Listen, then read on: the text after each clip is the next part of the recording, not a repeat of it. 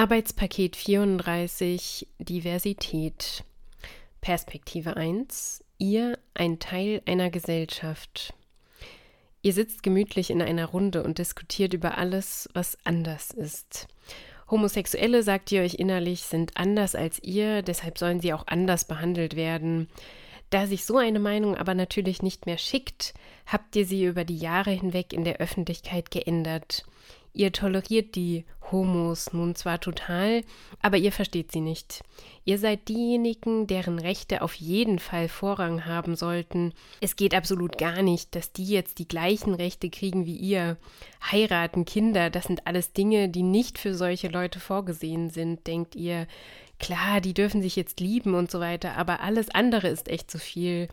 Und mal ehrlich, also wenn jemand euch mit denen in Verbindung bringt, das geht zu weit oder dass jemand euch unterstellen würde, ihr würdet selbst lesbisch oder schwul sein, das wäre wirklich super schlimm. Ihr habt nichts gegen Homosexuelle, aber ihr wollt auf keinen Fall so sein und gar dazugehören. Ein paar Bekannte habt ihr schon in eurem Umfeld, Freunde aber nur, wenn die vom anderen Geschlecht sind, dann muss man wenigstens keine Angst haben, irgendwie von denen angemacht zu werden. Manchmal würdet ihr sie ganz gerne Sachen fragen, aber ihr traut euch das nicht. Ihr googelt später lieber nach und zieht euch Wikipedia-Eintrag über Wikipedia-Eintrag rein. So malt ihr euch im Kopf etwas aus, was ihr euch niemals trauen würdet. Einigen seltenen von euch passiert es eines Tages auf einmal. Ihr bemerkt dann, dass die Welt, die ihr euch ausgemalt habt, zerbröckelt. Ihr verliebt euch in das gleiche Geschlecht und es ist anders, aber genauso gleichberechtigt, wie das Verlieben in das andere Geschlecht war. Herzlichen Glückwunsch, ihr habt endlich die gesellschaftlichen Normen für glückliche Momente eures Lebens überwunden. Das können nicht viele Menschen. Aber zurück zu eurer ursprünglichen Einstellung. Falls jetzt in so einem Moment irgendwas bei euch schief geht, werdet ihr umso brutaler gegen alles sein, was mit queerer Lebensgestaltung zu tun hat. Wenn ein Mensch mit Anfang 20 noch keine Beziehung hatte, dann muss er in euren Augen auf jeden Fall homosexuell sein, sagt ihr. Ihr grenzt euch auf diese Weise lieber davon ab und sagt dann hinterher ganz brav, ihr habt ja nichts gegen Homosexuelle, aber das, was ihr da kurz mal gemacht habt, das war ja nur eine Phase. Das passiert schon mal, wenn man noch so jung ist. Und mal ehrlich, als Kind, da hat sich doch jeder mal in seine beste Freundin oder seinen besten Freund verliebt. Aber jetzt lebt ihr ja in der Erwachsenenwelt und dann kann man sich so etwas Kindisches natürlich nicht mehr erlauben.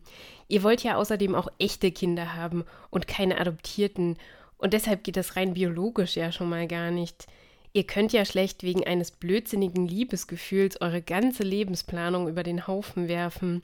Lieber wieder zurück in die Verdrängung und einen Partner gefunden, der wirklich zu euch und eurem Körper passt. Klar, ein bisschen Bi schadet nie, aber etwas Ernstes sollte es nicht sein und vor allem nicht von Dauer. Perspektive 2 Ihr ein weiterer Teil einer Gesellschaft. Ihr schüttelt nur mit dem Kopf, denn ihr seid bisexuell. Ihr fühlt euch irgendwie missverstanden. Ihr kämpft an der Seite der LSBTQIA-Plus-Community, aber irgendwie hat sich der Kampf wie bei allen Buchstaben auch zu einem eigenen Kampf entwickelt. Von der einen Seite werdet ihr angemacht, ihr seid ja gar nicht richtig homosexuell und wollt nur mal was ausprobieren. Von der anderen Seite werdet ihr angemacht, ihr würdet euch eure Homosexualität nur nicht eingestehen. Muss sich jemand wirklich immer für eine Seite entscheiden? Warum?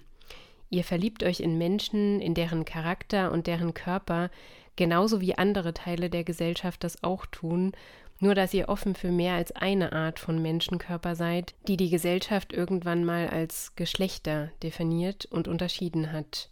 Wenn ihr euch auf die Suche nach einer neuen Partnerschaft macht, dann findet ihr vielleicht jemanden mit ähnlichem Aussehen oder ähnlichem Charakter, der euch gefällt. Ihr würdet dabei nicht unbedingt auf kleine Details achten, die anders sind, zum Beispiel, dass jemand Sommersprossen hat. Die neue Person kann ganz anders sein. Das Geschlecht oder Gender ist nur eins von diesen kleinen Details. Für euch ist eure Identität genauso normal wie für andere Teile der Gesellschaft die ihrige. Ihr lebt nicht in einer Zwischenwelt mit zwei Identitäten, sondern möchtet eure Identität gleichberechtigt repräsentiert haben, wie jeder andere Mensch die seinige. Und ihr seid nicht die Einzigen, die das so sehen. Es gibt noch viele weitere Formen von Sexualitäten und Gender jenseits von Heterosexualität und Cis-Identität. Pansexualität, Homosexualität, Transgender, Non-Binary, Genderfluid und viele, viele mehr. Jede dieser Identitäten ist stärker oder schwächer ausgeprägt und diese sollten sich untereinander akzeptieren. Sie spalten sich auch in andere Zwischenformen und können immer weiter differenziert werden, so dass sich am Ende nicht nur schwarze und weiße Formen gegenüberstehen, sondern viele graue, die gleichberechtigt nebeneinander leben und die ein großes Miteinander ergeben, das alle Möglichkeiten mit einbezieht. Die Akzeptanz jeder dieser einzelnen Identitäten als Lebensinhalt eines Erwachsenenlebens macht eure gemeinsame Stärke aus. Keine Identität steht in irgendeiner Hierarchie über einer anderen und sollte nicht als Norm für die Welt gesehen werden, so wie das bei heteronormativen Strukturen der Fall ist.